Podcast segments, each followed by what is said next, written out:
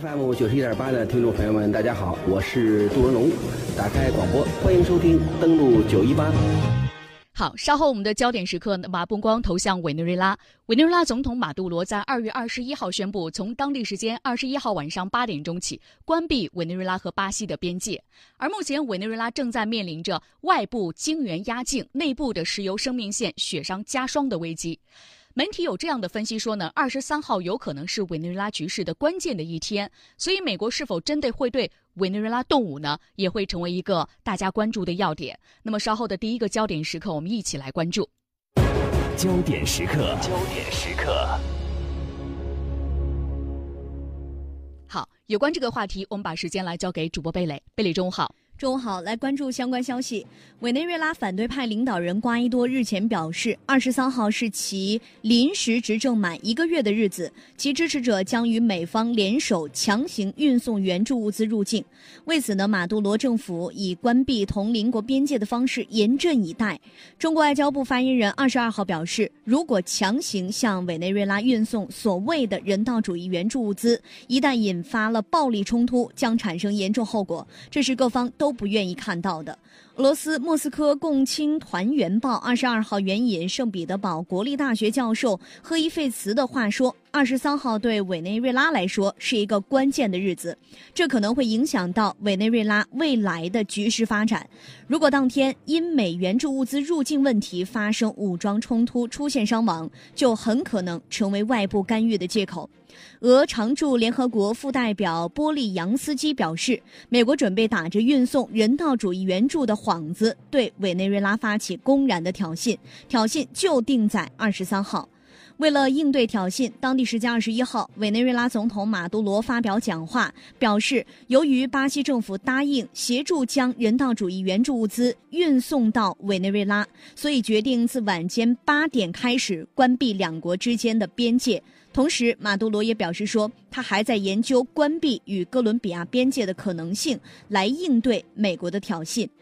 在二十一号，瓜伊多和部分反对派领导人一起乘车前往戈韦边界，宣称要帮助人道主义援助物资进入。车队在行驶途中遭到了政府军队的拦截，双方发生激烈冲突。根据《环球时报》记者二十二号观察，委内瑞拉首都加拉加斯一切如常，老百姓希望国家能够保持和平，朝野之间能够通过对话来解决政治争端。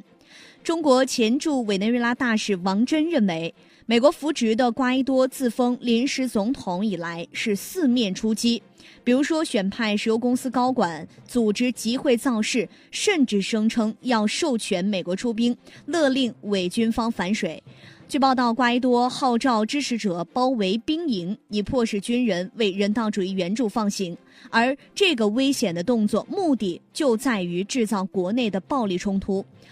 有分析就说，如果委内瑞拉能够和平的度过二十三号这一天，该国的形势发展可能会出现缓冲。在一月二十八号，美国白宫宣布了对委内瑞拉国有的石油公司进行制裁，冻结包括其在美国子公司西铁格在内共计七十亿美元的资产。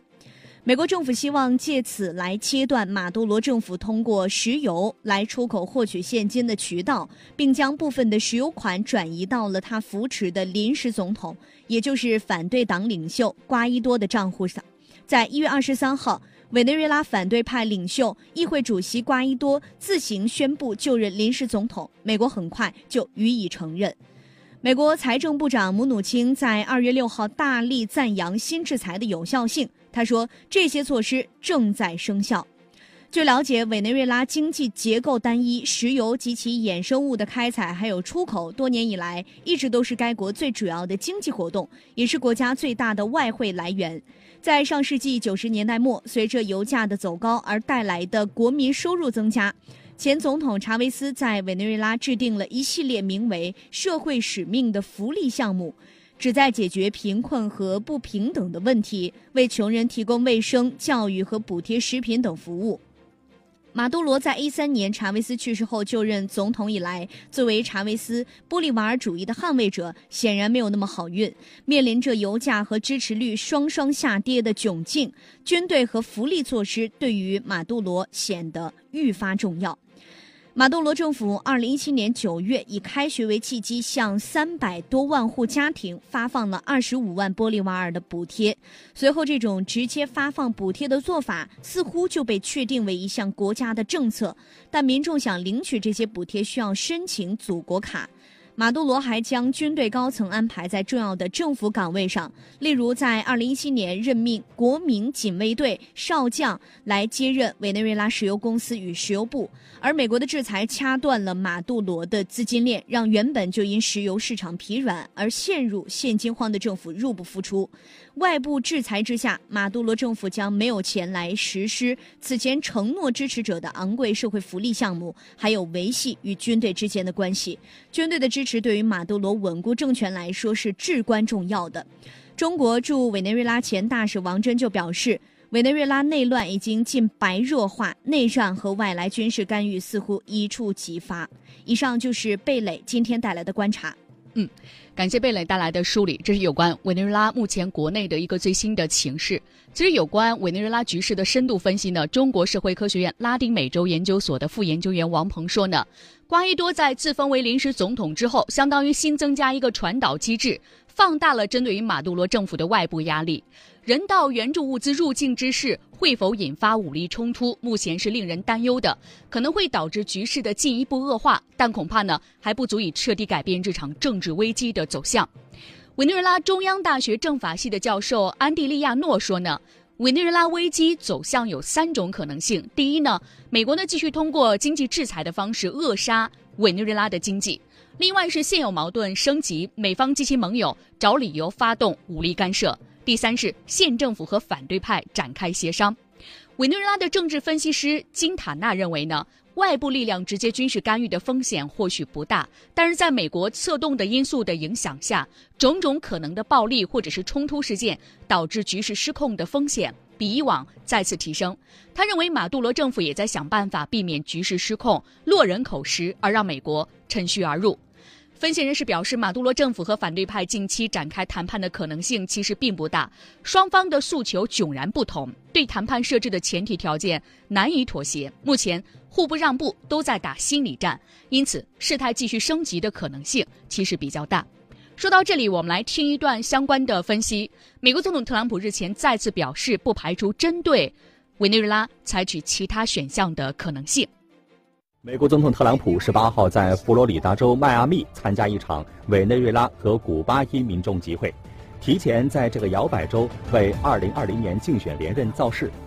有分析认为，从效果看，这更像是替委内瑞拉反对派争权站台。特朗普在集会上表示，美国希望看到委内瑞拉和平交接权力，但不排除其他选项，意指军事干预。他还替瓜伊多公开拉拢委内瑞拉军方。呼吁军方高层停止支持委内瑞拉总统马杜罗，否则可能失去一切。同一天，白宫新闻发言人桑德斯说，美国政府已经掌握委内瑞拉军方高层的海外资产状况。美媒称，美国海军上将、南方司令部司令克雷格·法勒二十号表示，美国军队已经准备好对特朗普总统关于委内瑞拉的任何命令作出响应，并重申不排除任何选项。报道称，他们正在为委内瑞拉实施的一系列潜在任务制定计划。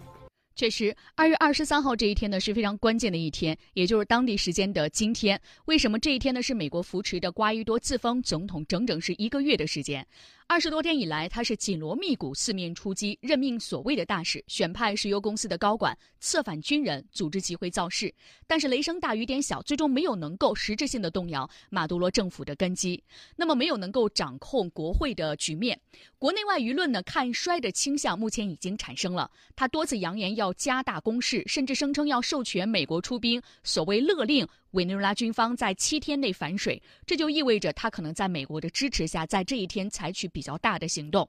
另外呢，美国、加拿大、欧盟提供的人道主义的救援物资已经运抵了哥伦比亚、巴西和委内瑞拉交界处有多天的时间了。美方和瓜伊多呢，虽然天天叫喊着要委内瑞拉放行，但是呢，口急行不急，一直没有试图闯关。那么这其中可能会有一些玄机。正如马杜罗所说的，美国一边制裁委内瑞拉，扣留上百亿美元的石油资产，一边拿出的是两千万美元的物资作为人道主义救援，这本身就是一场政治游戏。另外一方面，美国的真正用意可能是把救援物资作为制造冲突的导火索。有消息说呢，还有可能借此乱来运送武器和士兵。蓄谋已久，但是十几天来忍而不发，必有大计。另外呢，瓜伊多已经动员支持者前往物资存放地区，准备强行运送疏浚，并且呢反复鼓动军警放行，号称呢已经有六十万人响应，届时可以达到百万，数字可能会夸大。但是聚众抢运是真，并且参与者多是平民百姓。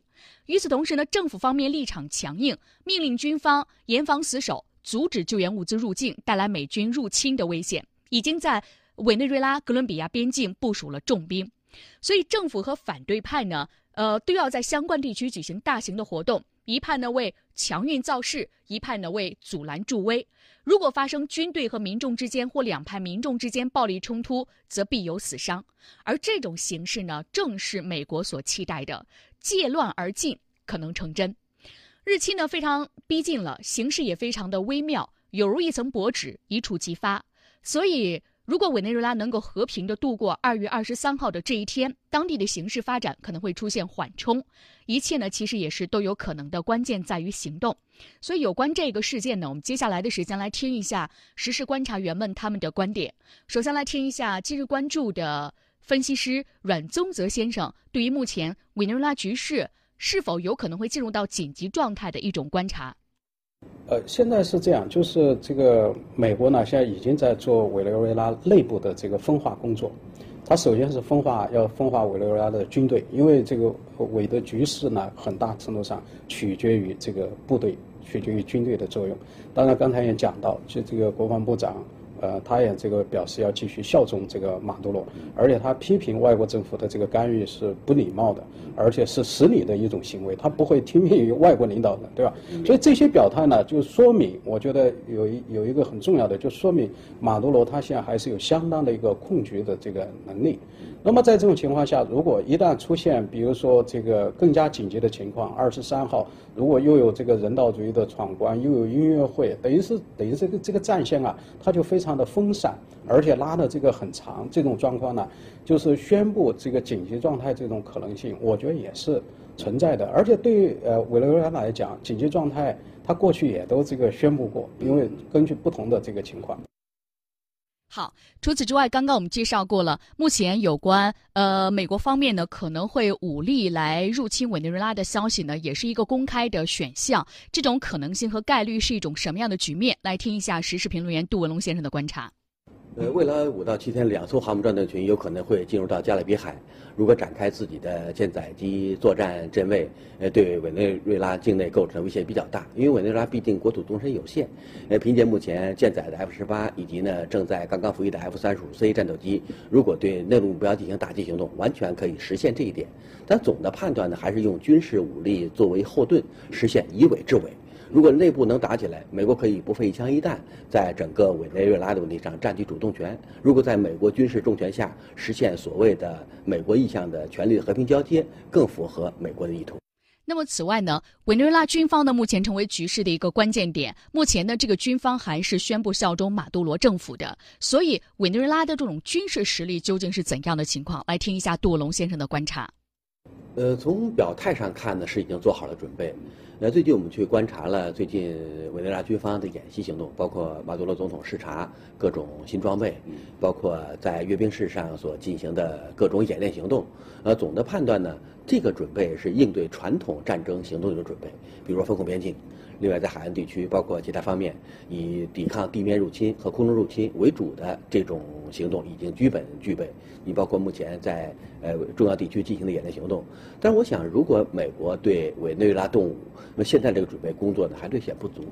美国对委内瑞拉如果有军事行动，它不会像以前打这种所谓的地面作战行动。我们判断，如果有行动，大概是两点：第一叫轻接触，轻轻的接触；第二叫非接触。呃，如果在哥伦比亚，像这些所谓的特战队员以教练的身份秘密潜入，那么携带反对派武装进行各种对抗行动，这叫混乱。而且美国人不显山不露水，根本就找不到一个美国军服找到这种痕迹。但是有可能这种动乱会持续形成，所以这个接触点不大，但是它对整个国内的稳定构成的威胁非常大，会引发类似于叙利亚式的持久战。第二，非接触，因为美国无论是海上空中能力很强，无论是导弹的远程打击、空中的远程打击，像这类行动是在局部战争中的常态。如果把地面这种所谓的轻接触，与现在空海的非接触结合到一起，那么这种作战行动它是种全新样态。就凭借目前在演习中展示的，比如说地面作战呀、冲击呀、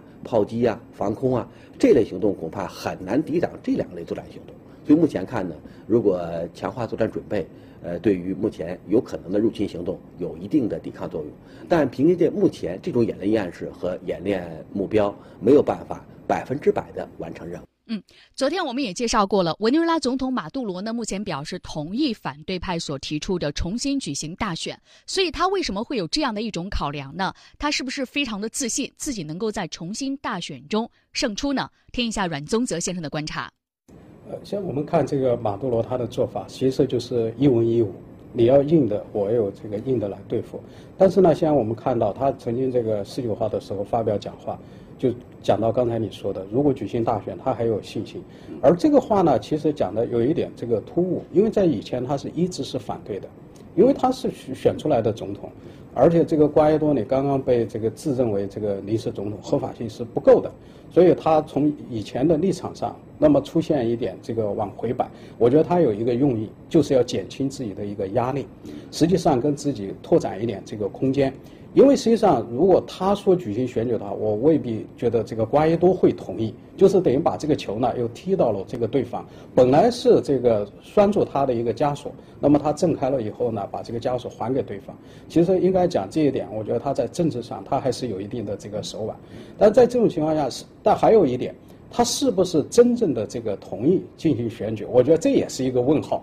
有时候为了争取这个话语权，争取更更多的这个舆论的这个支持，他有时候以退为进。我觉得这种可能性是存在的。那么现在的局势呢？我觉得就是非常已经非常的对立，这个呃政府已经是一种分裂的这个状态。所以我觉得这种僵局呢。还继续会持续下去，可能短期内还很难到看到一种这个和解的状态。嗯，的确是这样。现在呢是委内瑞拉的当地时间二月二十三号凌晨的一点多左右的这个时间，所以呢这一天委内瑞拉是否能够安然的度过呢？如果说度过之后，接下来呢可能反对派和马杜罗政府之间的这种谈判的余地或者说缓和的空间就会比较大。但是如果不能呢，我们看到也许呢会带来一些很。不太让人放心的一些情况，所以我们继续来关注一下。事实上呢，其实，在二月二十一号的这一天，这个马杜罗下令关闭委内瑞拉和巴西的边境。当时呢，还没有说宣布关闭和哥伦比亚的边境，只是考虑的情况。但是呢，原本试图从边境接受美国的人道主义救援物资的时候呢，马杜罗的人是拦截，而瓜伊多在车上前往哥伦比亚边境，边境里呢遭到了马杜罗的军队的阻拦。嗯，当时呢，士兵都用枪抵挡着车辆，甚至用身体阻拦着不让。车队通过，所以那个时候反对派的议员呢下车和马杜罗的士兵发生了冲突，甚至是扭打在了一起，就连烟雾弹和路障都用上了。当时的场面一度陷入到混乱当中。而现在随着马杜罗的命令，委内瑞拉是封锁了呃和附近的荷兰的加勒比岛屿库拉索之间的空中运输和海上运输的主要路线，所以，呃，这是马杜罗呢是严防死守。防止美国的救援主义物资呢是到达委内瑞拉的境内，而反对派之间呢是非常希望在这个事件上找到一个突破口。两派之间的对立在这样一个关键的时间节点上已经到达了一个临界点的位置，所以这一天究竟会发生什么，让我们拭目以待。登录九一八正在直播，正在打开广播，了解世界，欢迎继续收听，欢迎继续收听。有关委内瑞拉的消息，我们再来梳理几条最新的一些动向。首先，我们来看到呢，目前美国从一月二十八日制裁委内瑞拉石油公司以来，委内瑞拉所进口的燃油主要是有俄罗斯石油公司、西班牙的雷普索尔公司、印度信实工业公司以及跨国商品贸易集团维多集团和托克集团来提供。但是委内瑞拉石油公司的一名主管告诉记者，如果从俄罗斯、从欧洲进口燃油的话，通常意味着货物转手多次才能够抵达委内瑞拉港口，中转是复杂的，费用非常的高。一名交易商说呢，美国政府一月底制裁委内瑞拉前后，每桶油的运费从十五到二十美分，已经涨至了五十美分这样的一个情况。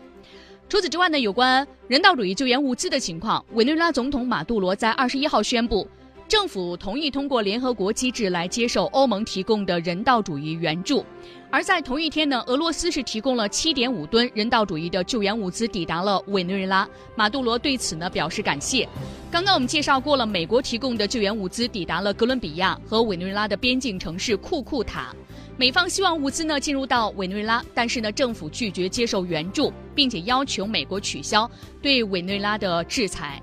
目前，委内瑞拉的副总统罗德里格斯和欧盟牵头的国际联络小组已经进行了重要的会谈，然后决定呢通过联合国的机制来接受欧盟提供的人道主义救援。